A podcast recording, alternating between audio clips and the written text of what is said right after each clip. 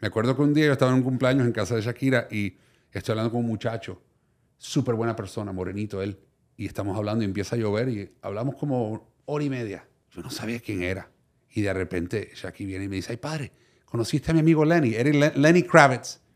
Y yo no sabía que estaba hora y media hablando con Lenny Kravitz. Y me sentí como el peor DJ del mundo, porque imagínate, DJ siete años y no reconocía a Lenny Kravitz, que es una leyenda de la música. Bueno, aparte que a mí me da gracia, la gente dice, no, porque imagínate, él habló porque lo vieron en la playa con la esposa, a mí eh, con la novia. Pero nadie y a mí me da gracia porque ellos no saben el proceso de años que llegó a eso. Y nadie la gente sabe- ve las fotos, obviamente tú ves una imagen y dicen que una imagen habla más que mil palabras, ¿no?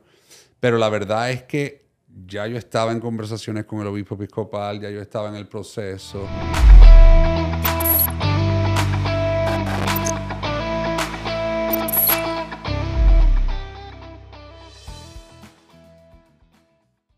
Bienvenidos a un nuevo episodio de mi podcast Muy Jardón. Hoy les saludo, les doy las buenas tardes, buenos días, feliz madrugada, no importa la hora que nos esté mirando. Preparen comida y bebida preferida que vamos a estar hablando hoy con un personaje de, de- de la comunidad, yo, yo diría de la comunidad latina, un personaje mayamero, un hijo de exiliados cubanos que por accidente es puertorriqueño y se siente hoy hijo de las dos alas que son Cuba y Puerto Rico. Les presento al señor Alberto Cutié, padre Alberto. ¿Cómo estás? ¿Cómo está, padre? ¿Cómo estás, ¿Cómo hombre?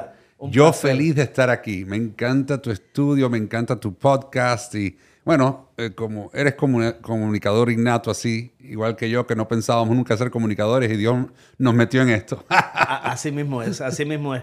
Padre, el, el honor es mío y, y créame que de verdad me siento, me siento realizado.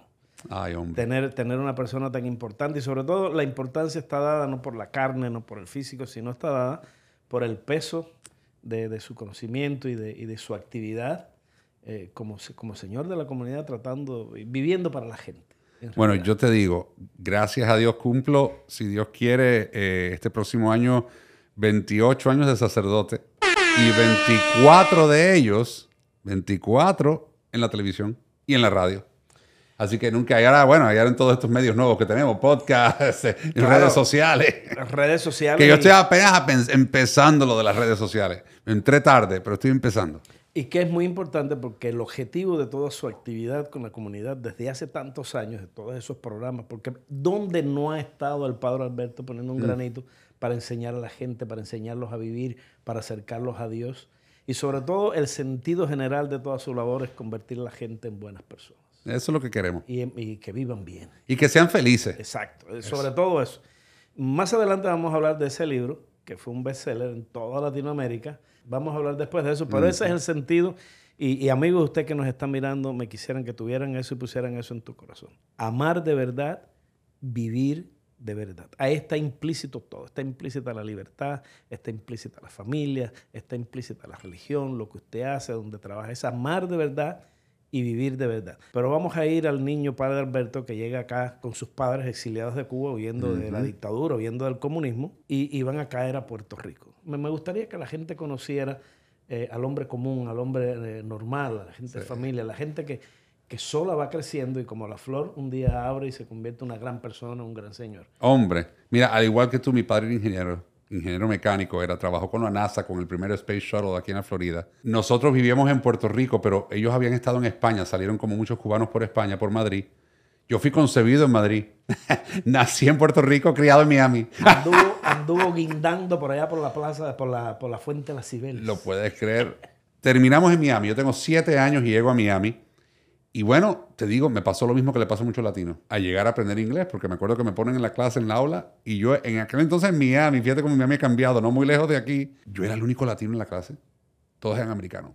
Americano, afroamericano. Yo era el único ahí latino, cubanito. Pero una parte que mucha gente no sabe es que yo soy un apasionado de la música. Y yo a los 9, 10 años empiezo mi, mi propio negocio de DJ, de disjockey, de pinchadiscos, como dicen. Ajá, ajá. Y así fue 6, 7 años tocando discos y tocando música, mucho ruido. Y en el medio de ese ruido empiezo a escuchar un ruido en mi corazón que dice, no, Alberto, esto no es lo tuyo, tú vas a dedicarte a Dios. Y ahí fue donde empieza la cosa. quiero hacer un paréntesis ahí. Aquí tenemos al padre Alberto y te dice que él empezó de DJ, que le gustaba la música, que le gustaba pinchar disco, ir a las fiestas. ama de verdad, vive de verdad. Porque esa es la vida. Esa es la vida. Todo lo otro, cuando te presentan a ti algo que todo es simétrico y todo concuerda, esa vida perfecta no existe. No. La gente es natural, la gente es como es. Y va adquiriendo con la, con la vida distintas eh, pasiones, devociones, cosas nuevas que te va trayendo la vida y que por supuesto van dejando una huella y a veces esas huellas pues hacen que tú cambies de alguna manera y que tú elijas de verdad qué es lo que quieres ser. Bueno, a mí me, me da gracia algo y es que mucha gente, y diría yo, cuando te digo mucha, te estoy hablando de un 10%, ¿eh? un 15%, pero hay gente que es muy fanática religiosamente hablando. Y, y ven mi imagen o ven algo mío y dicen, ay, mira, se traicionó a la iglesia. Y a mí eso me da, hasta cierto punto, me da pena por ellos y me da gracia. Me da gracia porque el cura quizás que más públicamente, como tú lo sabes, llevaba el tema del sacerdocio, defendía a la iglesia en todos los temas, cuando empezaron los pederastas y todos esos problemas defendía, que hubieron. ¿no? Y la el que me eh, bueno, exacto, pero que me tocaba a mí bajo, va a dar la cara, vamos a decir así, me tocaba a mí. Entonces, que piensen que porque un hombre tomó la decisión de casarse y continuar su vida y ser sacerdote en una iglesia que tiene la misma rama, la misma tradición, porque la iglesia mía, yo no cambié de religión como dice la gente en la calle. Yo soy episcopal anglicano, que somos parte de la iglesia católica histórica, pero que se separó en un momento de Roma, ¿no? No, y con la única condición Sí. de que en esa rama está permitido El porque matrimonio hay y la cel- familia, No hay exacto. celibato. Exacto. Ya exacto. se, se No, y el celibato es opcional. Tenemos curas célibes, tenemos monjitas y todo eso, pero eso es una Y opción. hasta en el Vaticano hay padres que están casados y tienen familia. Pero es que ese padre está tan cerca de ti como cualquier otro porque ese padre conoce la familia. Ese Sí. padre puede llegar a tu casa y hablarte de qué es familia. Ese padre es capaz de decirte a ti cómo lidiar con tu esposa. ¿Y cuánto cuesta una lidiar- decena de huevos? Exacto. y un galón de leche. Ah, Exactamente. yo te digo, yo le doy ¿Saben gracias a? Dios. ¿Qué cosa es un vecino? Exacto. Yo le doy gracias a Dios todos los días por todo lo que ha pasado en mi vida, lo bueno y lo malo, lo difícil y, y lo fácil y lo alegre. Pero yo te digo, eh, el cambio que Dios hizo en mi vida, porque estoy convencido que eso es cosa de Dios, no, uno, uno no, se, no se enamora por accidente, yo creo que el amor es un regalo de Dios. Yo le digo a mi esposa, oye mi amor, tú no sabes que yo tengo dos salvadores, Jesús y tú. Porque al encontrar yo el amor en ella y poder tener mi familia y poder eh, continuar el sacerdocio, el ministerio, sirviendo a Dios, pero con una familia, creo que me ha hecho mucho mejor ser humano y me ha hecho, como tú dices, más cercano a la humanidad. Y para mí eso es lo más importante en la vida. Ahora hablemos del, del joven de veintitantos años que en el año 1995 se recibe en la iglesia eh, católica episcopal, Ajá. por decirlo así. Católica romana. en Católica romana en Ajá, ese momento. ajá. Y se recibe y se gradúa y empieza a trabajar. Y, er- y eres en ese momento el más joven de toda la Florida. Sí.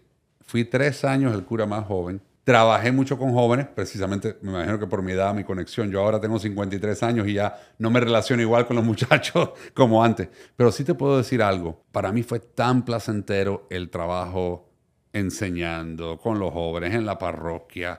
Llegué a tener una parroquia llena de celebridades. Ahí a la misa iba Shakira, eh, Sofía Vergara, Eduardo Verástegui, muchos de los artistas que ustedes conocen, Pati Manterola, muchos de los artistas, estos de ¿no? gran nombre eso, estaban en la misa. Muchos de ellos yo ni, sabía que eran artistas en ese entonces, pero cuando empiezo en el mundo de la televisión, en el 98 en Telemundo, es que me doy cuenta, oh, oh, ahora me va a tocar conocer a toda esta gente y enterarme quiénes son esta gente. Me acuerdo que un día yo estaba en un cumpleaños en casa de Shakira y estoy hablando con un muchacho, súper buena persona, morenito él, y estamos hablando y empieza a llover y hablamos como hora y media. Yo no sabía quién era. Y de repente Shakira viene y me dice, ay padre, ¿conociste a mi amigo Lenny? Eres Le- Lenny Kravitz. Y yo no sabía que estaba hora y media hablando con Lenny Kravitz. Y me sentí como el peor DJ del mundo, porque imagínate, DJ siete años y no reconocía a Lenny Kravitz, que es una leyenda de la música. Exacto. Cuando llego a mi casa, llamo a mis hermanas y les digo, eh, ay, tengo algo que decirles. Dice que es que hoy hablé con un muchacho tan buena persona y yo no sabía quién era. Dice, pero, pero Albertico, ¿cómo?". no, no, no, era Lenny Kravitz. ¿Qué? Dice, y no, le, no tomaste autógrafo, no tomaste fotos. No, no, no, simplemente hablamos de cosas de la vida, muy buenos muchachos. O sea, mi vida era así. Yo entro en el mundo de la televisión por accidente. Yo ni conocía de farándula, ni quién era quién. Simplemente me tocó eso. Y cuando yo entro en la televisión, gente, me tocó estar con todos los grandes del entretenimiento, conocerlos, entenderlos. Y, y al final me di cuenta que todos somos seres humanos igual. Le hago una pregunta, padre. ¿Es que en realidad existe un designio de Dios? ¿Nos tiene preparado un camino? ¿Nos tiene preparado una misión? ¿Nos quiere para algo? No cabe duda. No Cada duda. persona en esta vida tiene por lo menos una. Hay hay quien tiene varias, Ponte a pensar la misión de una ama de casa o de una mujer. Porque aquí se dice mucho de que las mujeres trabajan en la calle, pero uno no se da cuenta que el trabajo del hogar es tremendo trabajo. Y, y yo siempre he pensado... Y el de padre de familia. Y el de padre de familia. Cuando lo haces bien. Para mí no hay nada más lindo que poder dedicar un tiempo todos los días a mis hijos. ¿Has visto en las redes eso de, eh, padre, yo sé que usted elige para las peores batallas, para las más duras batallas, batallas a sus guerreros? Exacto. Llevo guerreando mucho tiempo. Yo tengo unos amigos que se los quiero presentar. a ver si yo me tomo una vacacioncita, nos relajamos un poco y les voy a presentar a estos amigos. Yo se los dejo en su Para coger un break. usted me deja saber. Por eso le hacía la pregunta, porque a veces uno siente que, que uno está preparado para algo. ¿Y dónde no ha estado el padre Alberto? ¿A qué micrófono usted no ha tocado? ¿A través de qué micrófono no ha hablado usted? Porque yo creo que usted ha estado en CNN, ha estado en Telemundo, ha estado en Univisión. Eh, ¿Dónde más? Ayúdeme. Uy, Fox. Eh, trabajé con Fox. Eh, hice un show en inglés allá por el 2011 en Nueva York. he trabajado, bueno, en la NBC. He hecho varias cosas en la NBC. Tuve un tiempo eh, que era, estaba yendo regularmente a Nueva York para el Today Show, cuando empezaba el Today Show. Y su actividad en la radio es prolífera también. Y la radio, bueno, me tocó, no qué interesante que digas eso, porque no, me tocó no solamente la parte de talento de la radio, estaba tres horas al aire. Te voy a decir algo, me tocó ser gerente de una emisora. y al ser gerente de Radio Paz, ahí tú aprendes todo un mundo de negocios que yo nunca pensé te digo la verdad, como sacerdote, tener que ser un gerente ni supervisor de... Yo tenía casi 50 empleados, más de 100 voluntarios. Tenía un presupuesto de 5 millones de dólares al año que manejar. Y eso lo que requiere también es conocer, por ejemplo, de ventas, que es algo que nadie piensa. ¿Qué cura va a saber? Administración. administración. Empleados. Exacto. Y eso toma mucho tiempo, como usted sabe. Nosotros en esta empresa tenemos 180 empleados, 180 ah, empleados. No se para. Y, es, y, hay que estar listo. Es toda una carrera. Todo eso siempre lo he hecho con gusto. Soy una persona alegre. Desde que amanezco por la mañana soy alegre, hasta que me acuesto por la noche soy alegre. Trato de reírme de las cosas porque la vida no se puede tomar muy en serio. Desafortunadamente mucha gente, eh, quizás por religión, quizás por, no sé, carácter, personalidad, cultura, se toma la vida demasiado en serio. La vida, señores, Dios tiene un buen sentido del humor, es lo que yo siempre he pensado. El 90% de las cosas que nos preocupan nunca existieron. Exacto. Gastamos tanta energía, que, bueno que tú lo digas. Gastamos tanta energía en la preocupación. Cuando yo escribo este libro de Ama de verdad, vive de verdad, lo hago porque me dice la gente, padre, ¿cuál es el problema que usted más trata? Atención, señores. Ama de verdad, vive de verdad. Uno de los bestsellers. Busque ese libro, yo me imagino que está en Amazon, está, está, ahí al alcance de la mano. Busque ese libro y lea ese libro. Y en inglés es Real Life, Real Love. Yes. y te, voy a decir que me dice la editorial, padre, ¿cuál es el tema humano que usted más trata? Y le voy a decir, ¿quieres que te diga la verdad? El tema más importante es las relaciones humanas. Dice, no me diga matrimonio, todas las relaciones humanas. Porque el ser humano, si tiene una conexión con Dios espiritual y todo eso, muy bien, mira, Dios siempre se va bien con nosotros y Dios siempre nos ama. Ese amor es incondicional. Pero qué difícil es el amor entre seres humanos. Sea quien sea, las relaciones humanas nos causan mucho conflicto. Entonces, cuando yo escribo Ama de verdad, mi verdad, sí es verdad que está enfocado en lo que es el matrimonio, la relación de los novios, este tipo de enamoramiento, todo ese proceso. Pero también trata el tema de que si tú quieres convivir con alguien, tú tienes que tener ciertas actitudes humanas que te ayuden a esa convivencia. Porque hay mucha gente que piensa que es nada más lo que ellos piensan, lo que ellos perciben. Y estamos equivocados. Recuerden que más allá de lo que tú ves, más allá de lo que tú percibes, más allá de lo que tú entiendes, está el otro. Entonces hay muchos matrimonios que tienen problemas porque nunca entendieron bien a su pareja. O sea, ¿cuál fue la crianza de tu esposa? No fue la tuya. ¿De dónde viene? Culturalmente hablando, hoy día, les voy a decir algo, la mayoría de ustedes que tienen hijos y nietos, piensen bien que su hijo o su nieto se va a casar con alguien de otra cultura a la suya y quizás hasta de otra religión, de otra creencia. Te lo digo que como cura hoy día, celebro más matrimonios con rabinos judíos que nunca. Hace falta mucha paciencia. ¡Ah! Y que el tiempo, y yo siempre lo digo, el tiempo suele dar dulces soluciones a amargas dificultades. Estoy de acuerdo. El tiempo te va a enseñar que las cosas que tú veías antes de una manera, en realidad son de otra. Y el tiempo sana. Mucha gente... Y concilia. sí, exacto. Caminamos por el mundo lastimados a veces por instituciones, a veces por personas, a veces por los mismos padres, ¿no? Que ese niño que le dijeron desde pequeño, tú eres un bruto, tú, eres un, tú no sabes nada, tú eres un imbécil. Ese niño crece toda su vida con ese complejo. Por eso es tan importante afirmar a los hijos. por ejemplo, esa frase latina, Dios te va a castigar. Señores, Dios no castiga. Nos castigamos nosotros mismos por las estupideces que hacemos.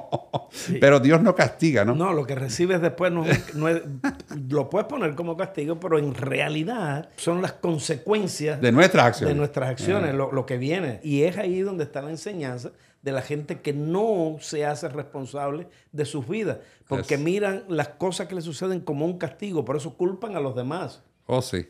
Y usted tiene que aprender, usted que nos está mirando, que la, inmensa mayoría de las cosas que le pasan no es un castigo de la sociedad, No. es un castigo de un amigo, no es un castigo de un grupo en el que tú te desarrollas. Simple y llanamente es las consecuencias de tus actos, eh, es la manera en que la vida te remunera a ti por las cosas que tú haces, es lo que tú recibes. Así es. Por eso cuando el hombre adquiere responsabilidad de su vida, el hombre toma la vida en sus manos y sabe que todo lo que va a tener el día de mañana depende de lo que estás haciendo hoy. Los amigos que vas a tener depende de tus acciones. Siempre digo, padre, y le digo a la gente cuando yo hago mi- mi- mis cosas de coach, de motivación, sobre todo allá en el, en el, lugar que tengo, que tengo muchas personas trabajando, y yo les digo, mire, les voy a proponer un negocio para que ustedes lo abran mañana por la mañana sin dinero. No hay que hacer ninguna inversión. Me y ya usted empezó su primer negocio, el negocio de su vida y el que más plata le va a traer en este mundo. Prométele a Dios cuando ponga los, el- los pies sobre la tierra, sobre el- sobre- se levante, que usted ponga los pies en el piso, dígale, Dios, voy a abrir mi primer negocio hoy y yo sé que tú estás poniendo el dinero por mí. Me voy a convertir en una buena persona. Eso. Me voy a convertir en un nice person. A partir de hoy yo voy a saludar a todos, yo le voy a sonreír a todos y yo voy a tratar sobre todo de entender con pasión a la gente que trabaja conmigo, a la gente que está al lado mío. Me encanta eso. Y es verdad. Y es tremendo. Y, es el negocio más importante de y este es el mundo. negocio, porque a partir de ahí, esa es la primera semilla y después viene la gran cosecha. That's right. Y así es. Estoy con eso 100%. Padre, este libro que fue un bestseller surgió o le vino a la mente a usted después de este conflicto. No, no, antes. imagino- Este nació antes. El último que escribí, eh, bueno, no el último, el penúltimo que escribí que tiene que ver con eso se llama Dilema. Dilema es un memoir, una- es una historia ¿no? personal de todo lo que yo viví. Y ahí sí hago la historia de mi niñez, de mi juventud. Y debe haber sido muy difícil el momento ese, porque yo me imagino que que uno viene arrastrando con las cosas, pero llega un Sí. momento, un día, donde uno dice, óyeme, hasta aquí esto... Bueno, aparte que a mí me da gracia, la gente dice, no, porque imagínate, él habló porque lo vieron en la playa con la esposa, a mí me- eh, con la novia. Pero nadie y a mí me da gracia porque ellos no saben el proceso de años que llegó a eso. Y nadie la gente ve las fotos, obviamente tú ves una imagen y dicen que una imagen habla más que mil palabras, ¿no? Pero la verdad es que ya yo estaba en conversaciones con el obispo episcopal, ya yo estaba en el proceso. Ya mi confesor sabía, mira, me voy a casar, voy a estar en este proceso. Y a mí me da gracia porque la Y- gente y no... Padres, ¿quién, cuál es ese hombre que ama Ajá. y que vive de verdad, que es capaz de ocultar un beso a una mujer, a la persona que tú amas? Aparte, qué Esas no son- triste. esas no son cosas que se Eh. esconden. Siempre he dicho eso, Eso que lo no más triste es esconder algo suelta, bueno. Se Sí. suelta y sale solo. Y no hay, que, no hay que nunca ocultar algo tan bueno. Padre, eh, he reservado esto. No, no estamos en el final todavía, nos quedan, nos quedan unos minutos. Pero me gustaría que habláramos de algo de la vida de hoy Ajá. y de la vida y los acontecimientos. Ahora mismo, por ejemplo, en Latinoamérica estamos viviendo un, un momento oscuro, Sí. triste, Sí, muy triste. socialmente gris. Casi Latinoamérica entera está roja. Sí, sí, se está ¿Y volviendo como que no han prestado atención ¿No? al desastre Yo creo de que Cuba, de Nicaragua Exacto. y de tantos otros que han caído en ese... ¿Es cierto no eso de que los pueblos no tienen memoria? Estoy convencido. Y sabes otra cosa, que nosotros no estamos adaptados aquí a escucharlo, pero es que la población de nuestros países en América Latina es muy joven. Entonces, tú hablas con un joven colombiano sobre el tema de la guerrilla y la mayoría de los jóvenes colombianos no vivieron los tiempos más oscuros y más difíciles de la guerrilla, ya se les ha olvidado. Entonces, ¿por qué pueden sacar a un ex guerrillero de esto que tanto daño hizo Que le debe y, al país. y ponerlo de presidente? Porque para ellos no fue una cosa que realmente les ataba de ninguna manera emocionalmente. Dijeron, no, esos son los viejos hablando. Entonces, ¿qué pasa? Que repetimos, ese es el error, ¿no? De la historia. Si uno no aprende de la historia, uno repite los mismos errores. Yo lo veo en este país, por ejemplo, en este país que es un país donde siempre, aquí nunca hubo ni extrema derecha ni extrema izquierda. Este era un país democrático, donde la gente venía con sus ideas a levantar este país. Yo me acuerdo del gran Ronald Reagan, por ejemplo, que siempre admiré. George Bush padre, por ejemplo, que, y tuve el honor de conocerlo y conversar con él, hablar con él, un hombre con una experiencia vasta en la vida y de tantas cosas que hizo. Bueno, yo te puedo decir que tú hablabas con esas personas y sabías que estabas hablando con un hombre dedicado a lo mejor de esta nación. Yo no veo eso ahora, ni de un lado ni del otro, tengo que decirlo. ¿okay? Yo no soy partidista ni voy a decir, yo sí tengo mi tradición que yo creo que la gente sabe cuál es, pero la verdad, la verdad, yo no entiendo lo que estoy viendo en la política. esa polarización tan extrema que nadie puede venir al centro a hablar, mira, ok, no estamos con eso, pero mira, vamos a, vamos a tratar de lograr esto. Es que no, no, no, hemos perdido la habilidad de conciliar. Exacto, exacto. Padre, no hay tiempo para más. No hemos tenido una conversación muy agradable y yo le doy las gracias. A lo mejor algún día nos juntamos de nuevo. Sí, por favor. Estamos hablando de estas cosas. Tenemos tantas cosas que hablar. Sí. Amigo, usted que nos está mirando, le doy las gracias por estar ahí. Síganos en nuestro canal de YouTube. Muchísimas gracias al Padre Alberto por este rato súper agradable de enseñanza y, de vida. Acuérdense del libro, Amando de verdad, viviendo de verdad, del Padre Alberto. Y yo les doy las gracias. Ahí nos vemos en, en las redes sociales, nos vemos en Instagram, en Facebook en, en Concord, Spotify. Ahí nos vemos en la calle, donde usted quiera. Chao.